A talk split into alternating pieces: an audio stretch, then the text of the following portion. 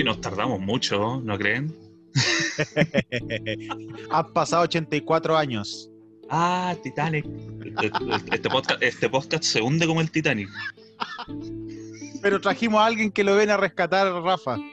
Bueno, ya, pues sí, podemos suponer que sí. Bueno, eh, bienvenidos a un nuevo capítulo de Unjustice for All. Soy su locutor, Rafael, me acompaña Juan Pablo y un nuevo integrante que se suma ahora a nuestro podcast, Sebastián, por favor, un aplauso. Hola, hola, ¿qué tal? Que se suma este Titanic. Me, siento aplaudido. ¿Ah? Siéntase celebrado. Me siento aplaudido y bienvenido. Sí, muy bien, esa es la idea. Muy bien. Bueno, entonces, eh, bueno, Sebastián también, viejo amigo nuestro, eh, también abogado de la Universidad Alberto Hurtado, eh, candidato a magíster por la Universidad de Chile, si es que no me equivoco, y eh, actualmente docente, el único con trabajo más o menos estable de todos los que estamos acá. Claro. Eh, por la Facultad de Derecho de la Universidad Diego Portales, ¿correcto? Así es. Muy bien, perfecto. Entonces, de nuevo, Sebastián, bienvenido. Eh, esperamos que sean muchos eh, más episodios con nosotros.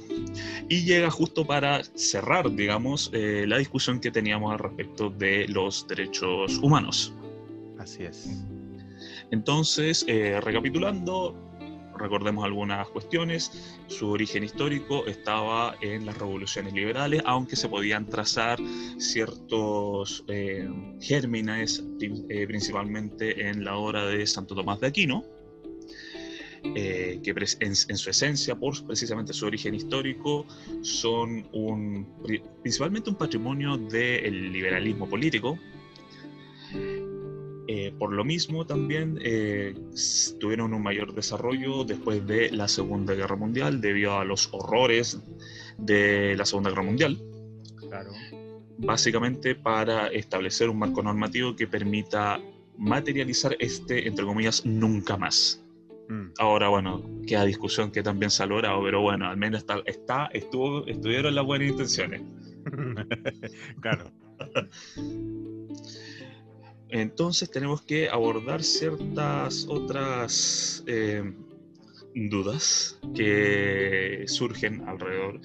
También, bueno, también explicamos en su momento por qué en Chile se, se, se, se, concibe mucho el tema de la protección, la defensa de los derechos humanos con la izquierda política, dígase por la historia, entre comillas, reciente y no tan reciente eh, que ha tenido nuestro país. Sin embargo, aún siguen habiendo ciertas dudas y también ciertas concepciones erradas al respecto de eh, la discusión de los derechos humanos en Chile.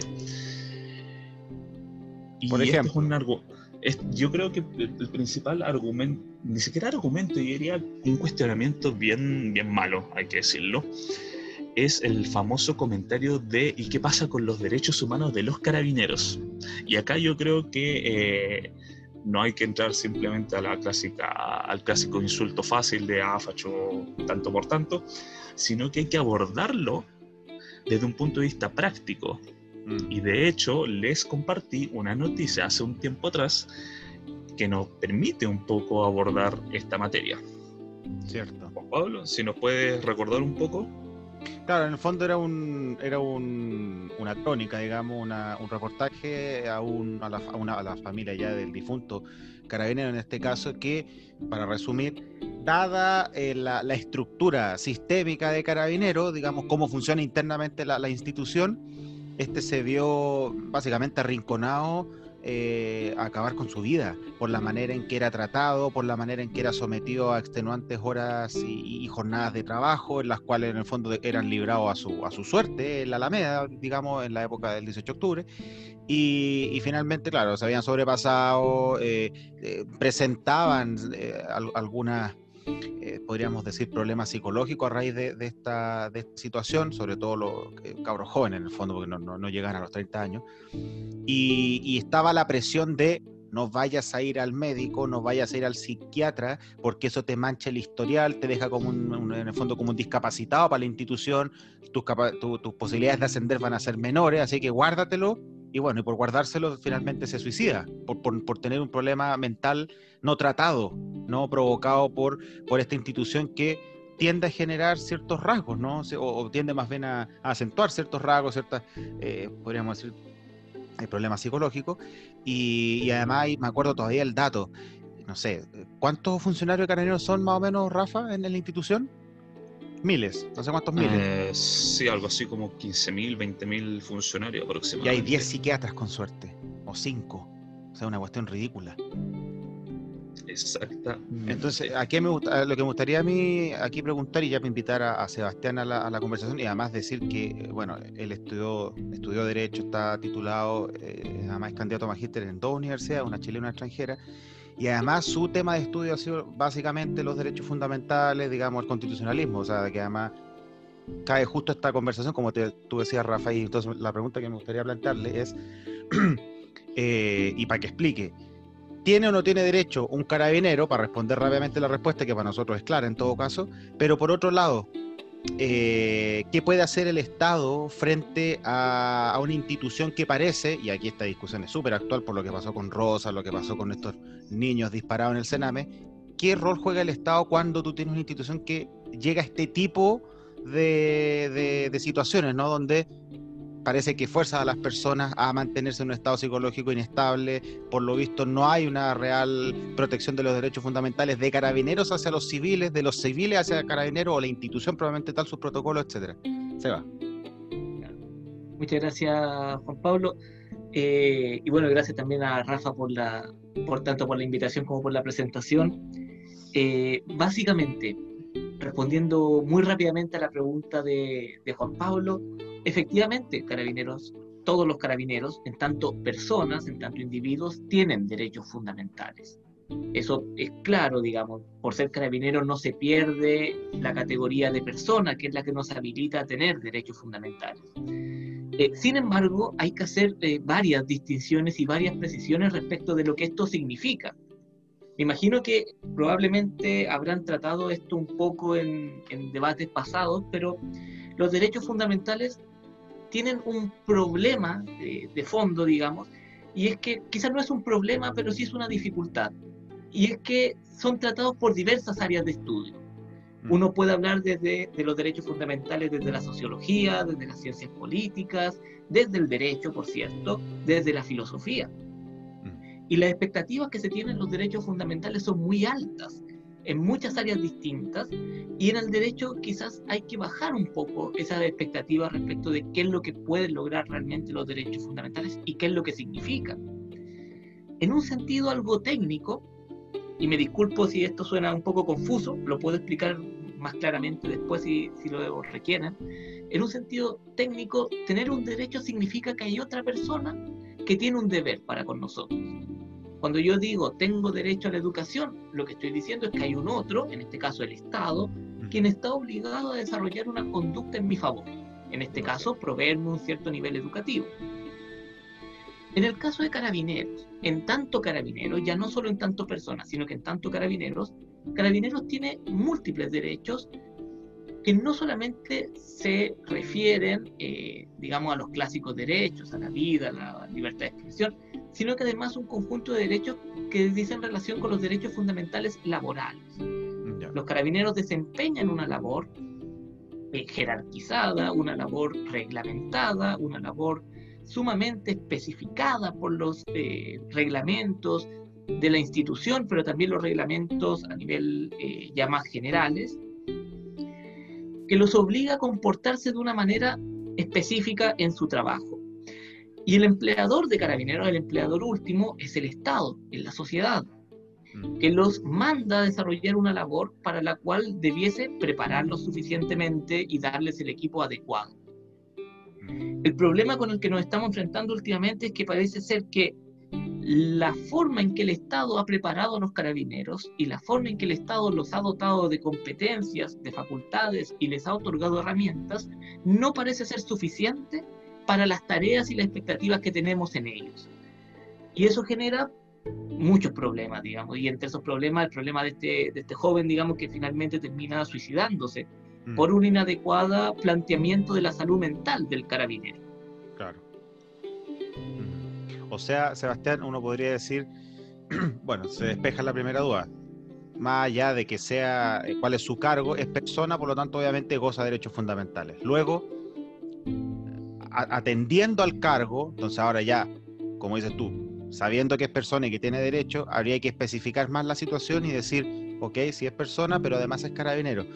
Uno debiera, para explicar esto todavía más sencillo, uno debiera decir entonces que por ser carabinero, por el cargo que tiene, etcétera, por la función que cumple, que es pública, eh, le asisten también, o lo, claro, le asisten también ciertas obligaciones, ciertos deberes, dado su cargo.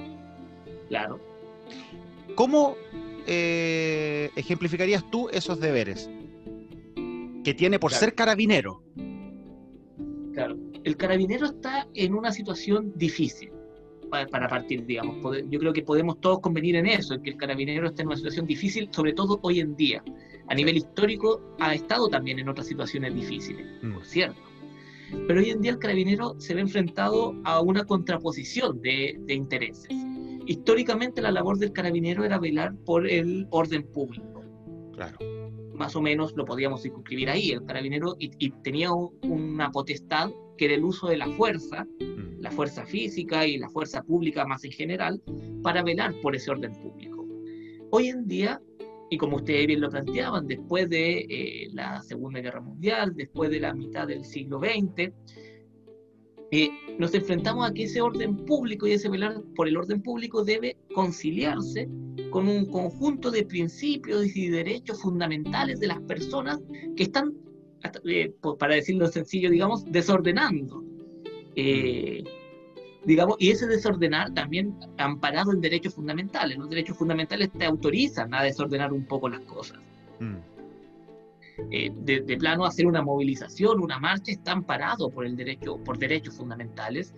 Eh, y eso implica, obviamente, un desorden en la vida pública. Mm. Eh, y el carabinero está ahí en medio. Tiene que resguardar el orden público.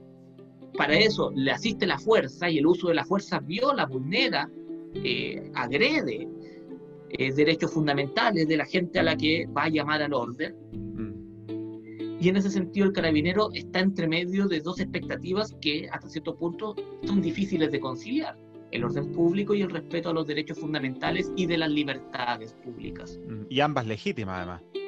Por cierto, ambas son muy legítimas.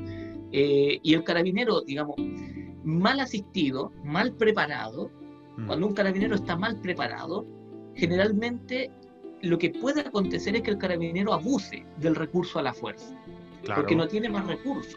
Mm. Y como abusa del recurso de la fuerza, el carabinero se coloca a sí mismo en una situación donde el Estado probablemente no lo pueda asistir. Mm. la situación del carabinero que comete algún delito o algún abuso de la fuerza. Claro.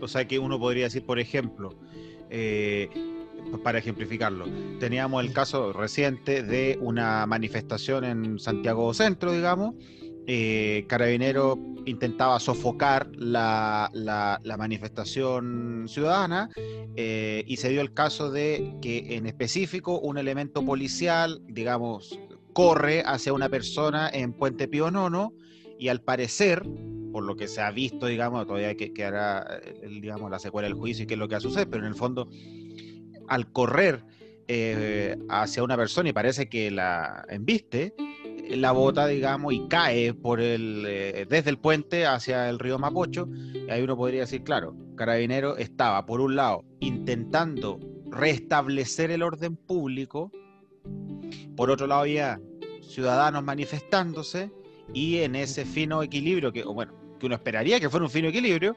En este caso se desbandó, por lo visto este carabinero habría, se habría excedido en el uso de, la fuerza, en este caso de la fuerza física en específico, y habría votado a, esta persona, eh, la habría votado por el puente hacia abajo. Entonces, eh, en este ejemplo uno tendría más o menos lo que tú estabas diciendo ¿no? en términos teóricos. O sea, hay una manifestación, están los carabineros, lo intenta sofocar y en exceso de fuerza vota una persona, va a ver si con dolo o no, esto estará por verse, pero vota a la persona del puente y esta persona habría caído. No sé si, Rafa, ¿tú recuerdas esta persona quedó viva o, falleció? No, no, no, no, sobrevivió la caída, pero quedó con lesiones de gravedad. Claro. Ahora, para plantear a la discusión, para que, para que, y esta te la pregunto a ti, Rafa, y después pelotazos al SEBA. Eh, esto que estamos hablando en el fondo, o sea, ya, tenemos derechos fundamentales, somos todos personas, perfecto. Los carabineros en todo caso están obligados a mucho más o a algo más que el resto, lo explicaba Sebastián, básicamente porque tiene que resguardar el orden público. Y al poner en la balanza orden público y manifestación ciudadana, que también están paradas por algún derecho, eh, hay que, en el fondo, llegar a una especie de equilibrio, ¿no? Intentar de que, sí, es legítimo mantener el orden público, pero por otro lado también es legítimo manifestarse. La pregunta es entonces, si, hoy día la ciudadanía ya puede manifestarse y parece que estamos lo que vemos cojo, es el, el actuar de carabinero, ¿está haciendo falta una reforma por ese lado? ¿Y la reforma pasa por dónde? ¿Por cambiar al general, como vas hace poco? ¿Por enseñar derechos fundamentales realmente? ¿O ya se está haciendo y no va por ahí? ¿Qué crees tú, Rafa, respecto a este punto? A ver, yo creo que sinceramente el tema de la estructura, reestructuración o refundación, disolución y nueva creación de algún cuerpo de seguridad más moderno va precisamente, o sea, la transformación de un cuerpo de seguridad va a ir necesariamente en la formación de sus integrantes. Y, no, y, eso no digamos, esta, esta reorganización, esta refundación, modernización, pongámosle el, nombre que queramos, la etiqueta que nosotros queramos, no pasa solamente por introducir un nuevo ramo a la escuela oficial de carabineros. Eh, bueno, sé que nos escuchan de otros países, voy a explicar muy brevemente. La formación de la policía en Chile está, digamos, depende de al menos tres instancias formativas. La Escuela de Formación de Carabineros, eh, la Escuela de Suboficiales y luego viene la Escuela de Carabineros del general Carlos Bañas del Campo.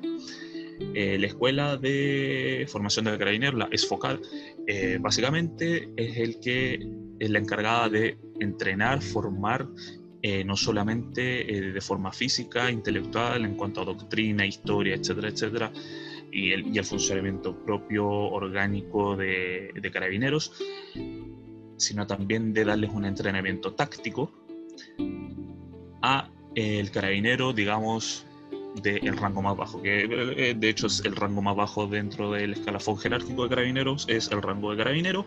Ellos salen con rango de carabinero, pueden creo que llegar hasta no más allá de cabo, si es que no me equivoco. Eh, es una formación de un año, donde en básicamente un año tienen que aprender protocolos, jerarquías, eh, mitología institucional, mm. Eh, etiqueta militar y evidentemente también procedimientos policiales, desde cómo abordar una multa de tránsito hasta cómo desempeñarse en una situación de alto estrés, como puede ser un tiroteo, una situación de rehenes. Luego viene la, escuela de suboficiales, que si es que no me equivoco, son dos años de formación donde también se les, se les, especializa un poco más, porque se entiende que el suboficial eh, tiene un poco más de responsabilidad respecto al mando, no solamente respecto a su, de su subordinado, sino también respecto a sus superiores. Eh, son normalmente lo que se conoce en Chile como el Paco Oficina, es, decir, el que se queda, claro, el que se queda en los escritorios o el que por lo general no responde a eh, muchos procedimientos. Sin embargo, ahora, digamos, han tenido que verse la obligación de salir un poco más a la calle y por lo tanto las, eh, digamos, las dependencias administrativas de carabineros han estado con un poquito menos de personal. Mm. Eso se notó especialmente eh, durante la pandemia y la cuarentena, donde muchos, la obtención de ciertos permisos, salvoconductos, se veía en, en exceso atrasada precisamente porque no habían muchos funcionarios eh, encargándose de labores administrativas, sino más bien encargándose de la mantención del orden público y el respeto a las órdenes dictadas por la autoridad sanitaria. Y finalmente viene la escuela de formación, eh, perdón, la escuela de carabineros, que eh, se encarga de la formación de los oficiales de carabineros, dígase desde el grado de capitán para arriba, llegando a y pudiendo llegar a general director eh, son los que se encargan precisamente de eh, los mandos altos de la institución, los que se conocen como mandos, como, no, perdón, cargos de, eh, cargos de promoción exclusiva del presidente de la República, ya que su promoción depende exclusivamente de la firma de un decreto por el presidente de la República. Su formación es de cuatro años, a ellos se supone tienen una formación mucho más estricta y también más rica en cuanto a contenidos teóricos. Eh, se supone que también dentro de su malla curricular existe el ramo de derechos humanos y que son en definitiva los que se encargan de mantener el orden y de dictar las órdenes correspondientes, entre comillas, siempre ajustado a derecho, para la actuación de sus oficiales eh, e inferiores. Eh, también hay Después hay otros tipos de, de, instancias educativas, como por ejemplo está la Escuela de eh, Ciencia e Investigación Policial, está la, está, está la rama formativa del Grupo Operaciones Policiales Especiales. Eh, Pero y en ese esquema, en ese esquema que, que, tienen actualmente, eh, ¿dónde estaría la, a tu juicio, la falla? A propósito del, bueno, ya de los reiterados casos de abuso policial, etcétera. O sea, porque si tienen el ramo, llámalo así, curso de, derechos fundamentales, y, concedamos que incluso sea un buen curso teórico, porque por lo que, bueno, es teórico, eh, por lo visto no, no, está generando muchos efectos prácticos. Pues. Claro, yo creo que principalmente la forma, eh, el problema de la formación va principalmente yo creo que en los eh, en los, en los suboficiales, los rangos más bajos, que en definitiva son lo que se podría decir el perraje, o sea, los que tienen que salir a la calle, los que tienen que poner el pecho a las balas de forma figurativa y a veces no tan figurativa. Mm. Em, en definitiva, un año yo considero que es muy poco mm. para formar eficientemente a un carabinero que va a estar en contacto permanente con la ciudadanía. Mm. Dos años también y perdón, dos años también sigue siendo poco. Respecto, yo creo que los cuatro años que dura la formación de la escuela de oficiales, sí es un tiempo prudente, es un buen tiempo, es casi una carrera profesional. Pero mi pregunta es la calidad de esa formación, porque claro, es como tú dices, es debe ser básicamente teórica. actualmente eh, creo que la página de la escuela de carabinero está caída, no puedes acceder a su malla curricular, mm, lo cual ya de por sí es sospechoso. Mm. Eh, creo que han habido algunos reportajes que explicaban, por ejemplo, en la ESFOCAR, la Escuela de Formación, eh, básicamente tienes algo así como dos horas de capacitación en derechos humanos, pero tienes eh, diez horas en capacitación de uso de, em, digamos, armamento para eh, la mantención del orden público, dígase escopeta antimotines, rifle, lanza, lanza granada, etcétera, etcétera. Mm. La pregunta que yo le hacía a Sebastián en el fondo era, ¿será que en una de esas los altos mandos están, digámoslo así, bien formados en derechos fundamentales y entonces el corte está, como decía Rafa, con ese término del plaje para abajo o eh, en realidad esto uno podría decir que adolece de, problemas desde arriba, ¿no? No, es que hay una decisión, digamos que los altos mandos están súper bien formados y que si ellos salieran a la calle todo funcionaría bien, tengo la sensación de que no es así y que entonces se requiere un, un mayor hincapié y la pregunta sería, cómo hacer ese hincapié en esta cultura de respeto a los derechos fundamentales, donde sí, mantener el orden público es correcto, está bien, es algo que, el Estado además, eh, digamos, es una prerrogativa que, que, tienen los que operan el Estado, en el fondo para mantener una estabilidad, cierta estabilidad, pero eh, ¿qué requeriría para eso, Sebastián? Claro, eh, a ver, Rafael mencionó varias cosas que dicen relación, cosas que son correctas además, que dicen relación con el problema institucional de la formación de carabineros, de que por ahí quizás el tiempo es insuficiente o por ahí quizás en algunos grados o en algunos sectores de carabineros no es eh, tan incisiva la formación en derechos humanos como uno podría esperar. Pero a la vez, eh, y tú Juan Pablo me, parece que, que, que, tienes una sospecha en ese sentido también adecuada, que por mucho que dijésemos, ok, ya, los formamos perfectamente bien y, o mandamos a los que ya están bien formados en derechos fundamentales a la calle, parece ser que las cosas de todas formas no resultarían tan bien. Mm.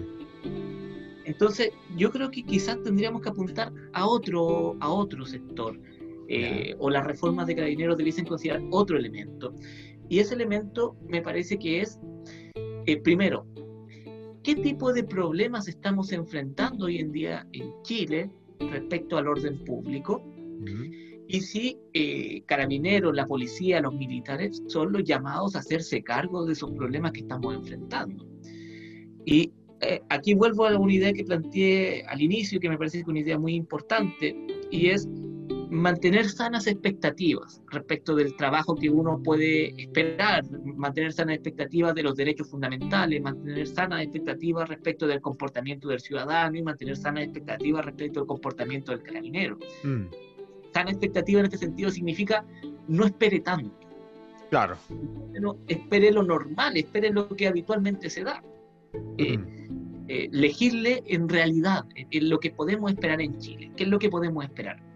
En Chile tenemos muchos problemas políticos arrastrados hace mucho tiempo y reiterados. Yo me acuerdo de una conversación que teníamos con Juan Pablo, que él me decía que Chile, eh, bueno, Juan Pablo aquí, aquí lo, puede presentar mejor, pero que Chile tiene un país de 200 años de historia, digamos, con dos presidentes que, han sido muertos en el mandato de sus funciones, con además eh, múltiples eh, saltos a la institucionalidad, múltiples eh, problemas institucionales a lo largo de los años, donde a uno le cuesta encontrar periodos de normalidad institucional. Mm. Y uno se pregunta, ¿cuándo Chile estuvo normal? ¿Cuándo Chile funcionó adecuadamente, digamos? Cuesta encontrar un periodo. Tuvimos periodos con dictadura, tuvimos periodos con intentos de golpe de Estado, tuvimos periodos con matanzas, con guerras internas, con guerras externas. Y actualmente estamos en un periodo relativamente pacífico de, nuestra institucionalidad. Y Carabinero por primera vez no puede hacer uso totalmente de la fuerza para controlar el orden público, sino que tiene que conciliarlo con estos otros intereses. Claro. Y en ese sentido uno tendría que preguntarse, bueno, ¿está Carabinero preparado para hacer frente en temas culturales, en temas ideológicos, en temas incluso morales, de hacer frente de forma democrática, de forma adecuada a los derechos fundamentales, a los problemas de orden público que se presentan hoy en día? Y la respuesta parece ser que no, parece ser que en nuestra institución acarrea con males históricos demasiado fuertes mm. como para hacerse cargo de forma adecuada de estos mm. tipos de problemas. Y esto no es un problema digamos, porque generalmente esto se plantea como un problema o de carabineros o del ciudadano. Digamos, el carabinero es el malo o que el ciudadano es el malo. De que mm. uno de los dos es un delincuente. Pero si nos salimos de esa dicotomía y, tratamos de ver el asunto, digamos, en frío, lo que nos encontramos es que hay dos partes con objetivos legítimos y hay una parte faltante. Tenemos un problema político y lo estamos intentando solucionar constantemente en Chile con el recurso a la fuerza pública. Mm.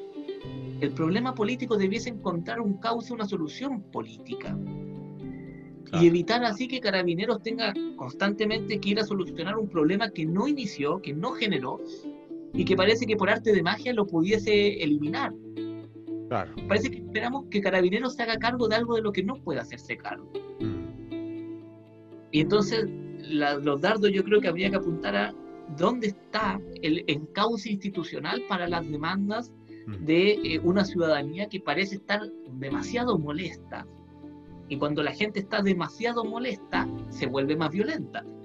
Y cuando esa gente eh, más molesta, que se vuelve violenta, que está enojada, que está en la calle, se enfrenta con un carabinero que no tiene insumos, que no tiene eh, recursos suficientes para controlar eso, bueno, el recurso fácil es el recurso a la violencia.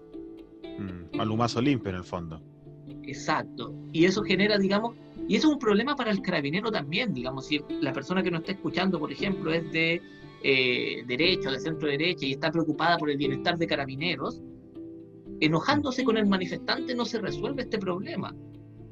La situación en la que está Carabineros es muy peligrosa para el carabinero mismo, porque se obliga al carabinero a estar frente a un problema que no puede resolver con escasos insumos. Mm. El carabinero recurre a la fuerza, generalmente abusa de ella, y en ese abuso de la fuerza termina el carabinero involucrado en un proceso policial. El mm. carabinero se transforma en un delincuente. Y en esa transformación del carabinero a delincuente, digamos, el carabinero queda solo el escenario político actual no afecta solo entonces al manifestante que es agredido por carabineros, sino también al carabinero que agrede, que se vuelve entonces un delincuente. Mm. Y el problema final, entonces, creo yo, está en el encauce político del problema. Los problemas políticos deben y exigen, demandan soluciones políticas. Mm. Y el mero recurso a la fuerza, que pudo haber sido una solución políticamente aceptable hace 100 años, hoy en día parece que no lo es. Mm. O sea, en el fondo, en el fondo la invitación es a cambiar de enfoque, básicamente. A cambiar de enfoque en el sentido de tenemos un problema político, resolvámoslo políticamente y no creamos que va a bastar con sacar más carabineros. Bueno, porque de hecho ha sido un poco la respuesta en general de los gobiernos de centro derecha. Falta dotación, entonces metamos más carabineros como si el problema fuera justamente que hacen falta más.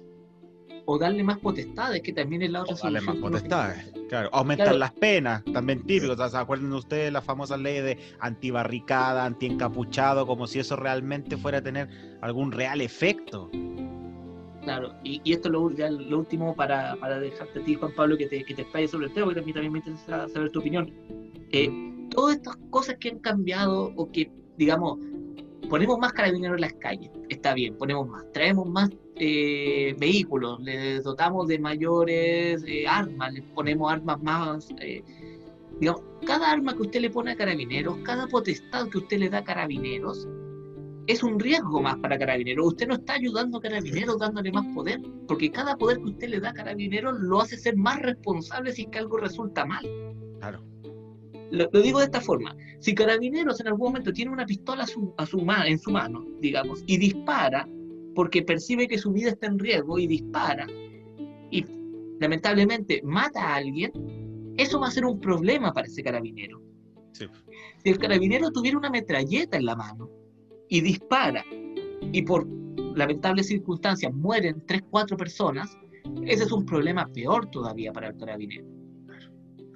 Entonces, yo siempre pienso que, que, esto, digamos, más allá si usted es de izquierda o de derecha, si le cae mal el carabinero, si le cae bien el carabinero, si le cae mal el manifestante o le cae bien el manifestante, piense en lo que más, mejores resultados puede traer darle más potestades a carabineros no ha funcionado. Y ustedes dos como abogados, digamos, me pueden ayudar un poco en esto, pero eh, todas las reformas en Chile, desde la reforma procesal penal, han sido reformas para darle más potestades a carabineros. Básicamente. Prácticamente todas. Mm. Todas le dan una potestad nueva a carabineros. Y el resultado de eso no ha sido una disminución de la delincuencia, ni ha sido que los carabineros estén mejor. Hoy en día me atrevería a decir que los carabineros están peor que antes están enfrentando cada vez más litigios los carabineros. Mm. Hay más carabineros en prisión preventiva, hay más carabineros que han terminado en la cárcel, hay más carabineros implicados en actividades ilícitas. Mm. Entonces, más facultades, más poder, más herramientas a carabineros así en bruto. Pongámosle una metralleta a cada carabinero en la mano y le decimos dispara a matar.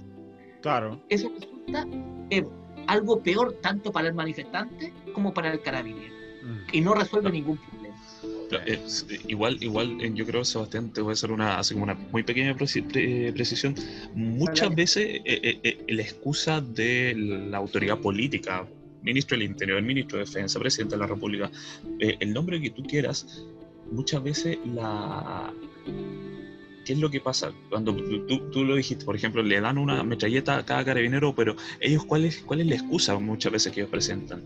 Que ellos simplemente le dan la metralleta, pero no le dicen dispare a matar. Entonces también hay, hay, una falta de responsabilidad por parte del mando político, hay una falta de responsabilidad eh, y, parece ser patológica respecto de las autoridades civiles que se encargan también de, eh, o que son mandos respecto de carabineros. Em, quiero hacer, por ejemplo, la comparación con Perú. Perú hace también, no mucho, digamos, hace algo así como una semana, también vivió episodios de protestas muy violentas donde lamentablemente fallecieron eh, dos jóvenes. Eh, y el nuevo presidente que asumió en Perú, en su primer acto, en su primer discurso, lo primero que hizo fue pedir perdón a nombre del Estado peruano y comprometer verdad, justicia y reparación, que es algo que no se ha visto en Chile después de mm, no sé, algo así como 500, poco más de 500 casos de mm, pérdida, pérdida de, glóbulo, de globos oculares, después de algo así como 15 personas muertas fallecidas en circunstancias extrañas, en medio de manifestaciones, eh, a, manos o digamos por eh, acción u omisión de los cuerpos de seguridad acá es, dígase, no solamente carabineros, sino que también en su momento las Fuerzas Armadas. Hay que recordar el caso donde hay actualmente un infante de Marina que está siendo procesado por eh, haber atropellado con un jeep a un manifestante que estaba huyendo de precisamente los infantes de Marina. Eh, también, también llaman la atención, ah, por ejemplo, que actualmente muchos procesados por violación a los derechos humanos en contexto de manifestaciones eh, son oficiales, o sea, son gente que se supone está formada. Por ejemplo, el caso de Gustavo Gatica, que quedó ciego luego de recibir el impacto de una eh, escopeta antidisturbio. Eh, el formalizado, si es que no me equivoco, era teniente de carabineros, lo cual creo que ya es un, creo, no estoy seguro, eh, ya es un rango oficial, o sea, ya es una persona que, que se supone se formó profesionalmente para ser policía y que incluso estaba destinado a, a enseñar y a capacitar a, los, a, otros funcionarios de la institución a hacer uso del mismo armamento. Es que además ahí hay un tema interesante porque a propósito del caso de Gustavo Gatica, que es uno entre, creo que alcanzaban a ser cientos, ¿no? Mm, sí. Ya.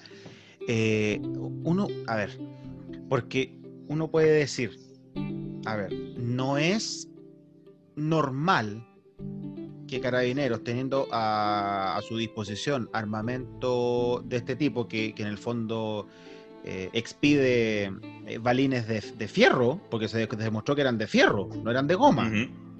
Después se hizo un estudio en la Universidad de Chile, la Universidad Católica, que salieron varios y, y, todos indicaban que eran de fierro y que ellos no sabían. Ya, ya primera cosa anómala. Pero luego, y esto, esto, es lo que a mí me empieza como a causar un, una cierta cortocircuito, digamos, porque el protocolo dice, y existe, dice, eh, al usar esta arma, dispárese desde eh, la altura del, cinto, digamos, hacia abajo, del torso hacia abajo. Entonces, en el fondo, para que todos los balines siempre lleguen a las piernas, básicamente. Pero ¿cómo se puede dar entonces cientos de casos en donde no solo no caían en el, tercio, en, el, en, el, tercio o en la mitad inferior, sino que caían en la mitad superior y además en la cara? O sea, ya ni siquiera era como en el pecho, digamos, en el estómago, no, no, en la cara. Entonces, a ver, y el protocolo existía. Entonces, ¿qué, es lo que está sucediendo al interior de Carabinero? Eso a mí es lo que me hace pensar.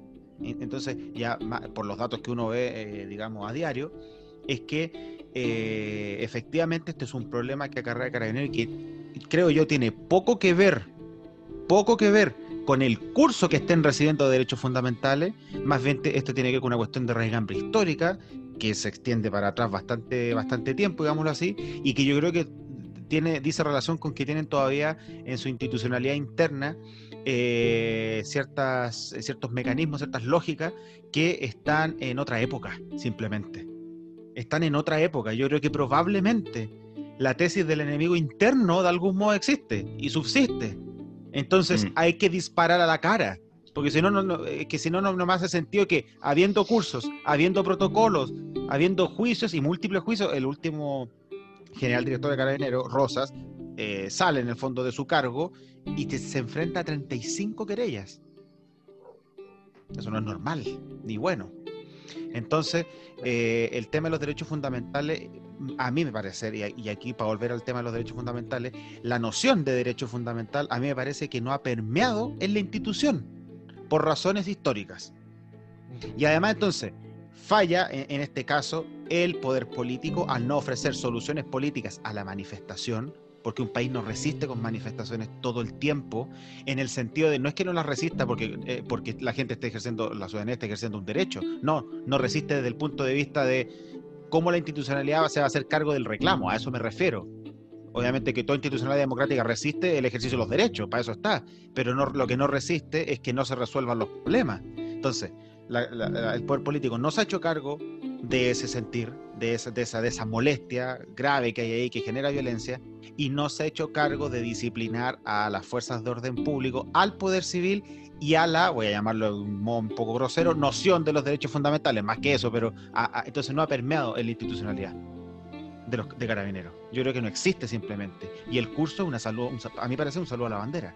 Entonces, ¿qué es lo que tiene que ocurrir aquí? Sea, eh, sea cual sea el apelativo, que más bien la palabra que se ocupe, refundación, modernización, como decía Rafael, lo mismo. Aquí lo que tiene que ocurrir en el fondo es tener, que en el fondo, eh, que, que Chile se dé a sí mismo unas fuerzas de orden público que estén en la lógica del el sometimiento al poder civil y por otro lado, junto a ello, la noción de los de, general de los derechos fundamentales. Y eso va a tomar, vaya que va a tomar tiempo. Pero bueno, yo creo que eso ya da hasta para otro programa. Así que, no sé, yo creo que podemos hacer unas palabras al cierre, ¿no? Sí, a ver, permiso, me voy a tomar eh, el, derecho de tomar la, primera palabra de cierre. Eh, un poco tratando de recapitular eh, respecto a el, tema, el famoso argumento o reclamo de los derechos humanos de los carabineros, primero que nada establecer que sí, ellos tienen derechos humanos porque son personas. Sin embargo, existe un juicio distinto cuando el que actúa haciendo daño está vestido de forma normal a cuando está vestido con un uniforme que representa precisamente un poder del Estado y, de hecho representa en lo que se conoce en derecho como el poder de imperio, o sea, en la capacidad que tiene el Estado de usar la fuerza para hacer cumplir la ley. De hecho, eso es una definición de, Estado, no me acuerdo ahora bien el, nombre del, filósofo que la da, pero es también filósofo del siglo XX, es que el Estado es el monopolio del uso. Eh, eh, el mismo Max Weber, eh, filósofo, filósofo y jurista alemán, eh, que él define al Estado como el monopolio del ejercicio legítimo de la fuerza. Y yo creo que ahí está el apellido que es importante, que es el ejercicio legítimo. La legitimidad va muchas veces dada por la proporcionalidad en las respuestas. Claro.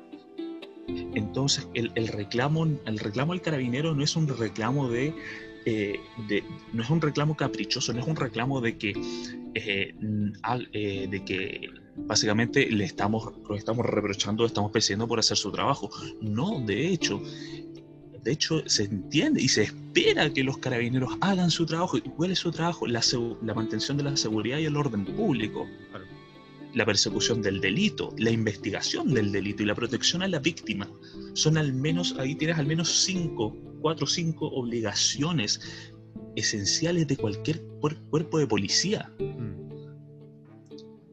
Sin embargo, se espera que esta respuesta sea proporcional, que si, que si hay un niño que te está tirando piedras o hay una persona que te está gritando cosas y tú eres un policía, tú no le puedes disparar a un niño con un arma 9 milímetros o no le puedes sacar los ojos a, a un manifestante con una escopeta antidisturbios porque se entiende que es absolutamente desproporcional. O sea, prácticamente salta a la pista la desproporcionalidad en la respuesta. Es como que si, no sé, yo le dijera a un vecino o un vecino me dijera eh, feo y yo fuera y lo quemara a él vivo dentro de su casa con toda su familia. O sea, es absolutamente desproporcional. Exacto. Y más cuando, eh, digamos, son personas que se supone están entrenadas, han sido capacitadas por el Estado por eh, personas eh, que se supone tienen experiencia. Eh, Carabineros siempre ha, ¿cómo se llama esta cuestión? Ha, presumido sus buenas relaciones con cuerpos de policía del primer mundo, el Cuerpo Nacional de Policía de España, la Guardia Civil Española, la Policía Nacional Francesa, la Policía Federal Alemana, etcétera, etcétera. también ha hecho siempre gala del hecho de que es una, entre comillas, cuna de policías en formación por, por sus programas de intercambio. Y ya, eso está bien, está perfecto, lo celebramos, todo lo que tú quieras, pero necesitamos que ese discurso se refleje en la realidad. Claro. Y necesitamos que es, y, y necesitamos que ese discurso se refleje en medidas concretas, en medidas cooperativas por parte de eh, la policía, necesitamos también, yo creo, un control civil, más trans, un control civil sobre carabineros y una mayor transparencia sobre el control de policías a policía. Mm. Eh, yo creo que podemos recoger un poco el ejemplo de lo que han sido la famosa, eh, eh, la típica caricatura un poco que existe en las series policiales estadounidenses de asuntos internos. O sea, básicamente tú ves cualquier serie policial estadounidense y te dicen que te cayó en asuntos internos y es prácticamente despídete de tu placa. Mm. Necesitamos un mayor control civil, una mayor transparencia en el control policial. Eh, necesitamos también muestras más latentes respecto del conocimiento que tiene la policía en materia de derechos humanos. Y acá yo de nuevo me voy a referir a Perú, porque se en su momento fue viral una, una escena, es un video que dura no más allá de 15 segundos, de, donde se ve un piquete de la Policía Nacional del Perú, un piquete de, digamos, antidisturbio, que está tratando de contener una manifestación que se volvió violenta y un policía hace uso de una escopeta antidisturbios. Lo que en Chile normalmente sería ya una imagen normal, en Perú mm. lo que provocó, eh, incluso se ve en el video, lo que provocó en el oficial a cargo de ese piquete fue una reacción iracunda respecto al policía que disparó porque, voy a citar más o menos textual, le dijo, ¿quién te dio permiso para disparar, huevón? Mm. ¿Quién te dio permiso? Incluso se ve que lo golpea y le quita la escopeta y lo, y lo manda, a, digamos, atrás. O sea, básicamente le dijo, ya no, me, ya no me sirves acá. No sé quién te dio el permiso para andar disparando. Imagen que aquí en Chile es habitual. No, o sea, acá en Chile después del 18 de octubre nos acostumbramos a los estallidos de, de la escopeta antidisturbios carabinero. Lo que no es normal ni bueno. Lo que no es normal ni bueno. También de, y yo creo que eso también dice mucho del estado actual psicológico de carabineros. Y acá hay una falta muy grave de los propios carabineros, de la propia institución de carabineros. Mm. ¿Se va? Porque, porque cuando tienes a alguien con un... Que, perdón, ahora sí voy cerrando. Eh, cuando tienes a funcionarios que muestran rasgos evidentes de estrés postraumático, que han expresado ideas suicidas o que han expresado intenciones de lesionarse, etcétera, etcétera, mm. no los puedes seguir manteniendo en la calle porque son un peligro no solamente para la sociedad, sino también para ellos mismos. Listo. Ahora sí terminé. o sea, por favor. Gracias, Rafa. Eh, bueno, yo concuerdo prácticamente en todo lo que dijiste, Rafa y, creo que poco podría decir mejor respecto del problema eh, estructural que tuvo evidencias. Eh, creo que Carabineros tiene muchos problemas, eh, digamos, formativos, tiene problemas también de de jerarquía, tiene problemas de cómo se llega a los escalafones más altos y tiene, eh, como decía Juan Pablo también, eh, y también como tú señalabas, Rafa, un problema de fiscalización. No hay una fiscalización civil sobre carabineros que parezca ser suficientemente efectiva. De hecho, hace poco Contraloría intentó ejercer un tipo de fiscalización y ha sido muy resistida por la propia institución. Mm. Y esa falta de control eh, digamos, Carabineros no la ha llevado bien este último tiempo. Hemos sabido de casos de corrupción en Carabineros muy graves. Hemos sabido también de casos de Carabineros que eh, han eh, no solo participado en actos ya violentos o de abusos o, de falta al principio de proporcionalidad de los que hablaba Rafael, sino que incluso tenemos un carabinero que está eh, condenado por delito de torturas. Mm para, que nos hagamos una idea de a los niveles a los que estamos llegando. Entonces, efectivamente creo que hay varios problemas aquí. Hay un problema cultural. Creo que la forma en que los carabineros entienden su rol, y esto lo decía muy bien Juan Pablo, es equivocada. Carabineros no puede entender su rol como el que combate a un enemigo, eh, si ese enemigo es sobre todo un manifestante, digamos. Eh, y obviamente hay también un problema de educación, hay un problema de no respeto a los protocolos, porque los protocolos de carabineros, si ustedes los leen, eh, no son tan malos, son mm. relativamente sensatos. Eh, ocupe siempre su arma, por ejemplo, Carabineros no puede utilizar su arma de servicio salvo que su propia vida esté en, riesgo. Eh, si va a disparar, se prefiere disparar hacia abajo siempre. Disparos preventivos antes de disparos de ataque o de defensa. Yo creo que hay un problema donde Carabineros se ha visto muy sobrepasado en este último tiempo, aparte del problema cultural que señalaba Juan Pablo en su intervención, que me parece que es perfectamente existente, digamos, que uno lo ve, lo ve a diario, eh, de, una institución que se rehúsa a ser controlada y que se rehúsa a someterse al poder civil. Eh, hay también un problema, digamos, de, aparte del problema cultural, hay un problema jurídico, hay un problema político, de que las autoridades políticas, como no se hacen cargo de, su función, le dejan a carabineros un problema mayor entre manos. Mm. Y eso termina en, algo que no es sano para nadie. Y, sobre una posible solución, que yo creo que quizás es lo más difícil, aventurarse a decir, bueno, quizás esto podría cambiar, porque aquí ninguno de nosotros tres tiene competencias técnicas para, para señalar, mire, esto es lo que debiese pasar eh, sí uno logra ver por la práctica, digamos, porque uno está metido en el mundo jurídico y constantemente está viendo sentencias donde carabineros están involucrados, está viendo causas donde carabineros están involucrados, uno sí puede prever que esto eh, está yendo a peor. Y cada vez parece que hay más carabineros que abusan de la fuerza, hay más carabineros que se saltan los protocolos, hay más carabineros que terminan después siendo enjuiciados y hay más carabineros cada vez más que terminan eh, condenados por delitos. Yo lo que espero es que aprovechando que tenemos ahora un proceso constituyente en marcha, eh, ojalá, ojalá darle un, una nueva, un nuevo cariz a nuestra policía, sea la que sea, si que es, eh, se refunda o no se refunda, creo que podemos aprovechar el momento para, para reformar profundamente la institución o para refundarla. Mm. Y en esa eh, reformulación de lo que sea la policía chilena, ojalá que se trate de una, de una policía que tenga una lógica distinta, una lógica distinta, que creo que es lo que al punto donde va a apuntar Juan Pablo. Mm. Sí, sí, no, y claro, ya para, para, para justamente no, no agregar mucho porque en realidad lo han dicho todo. Eh, claro, yo creo que eh, teniendo en consideración todo, todo esto que se ha ido viendo en estos últimos años y que se ha manifestado, yo creo que no, no, no, no es que que nació ahora, se manifestó ahora que, que vimos un, un, sentir ciudadano mucho más presente y de pronto a los carabineros les tocó realmente controlar el orden público y, se, y nos dimos cuenta que, no, que seguían con estas lógicas.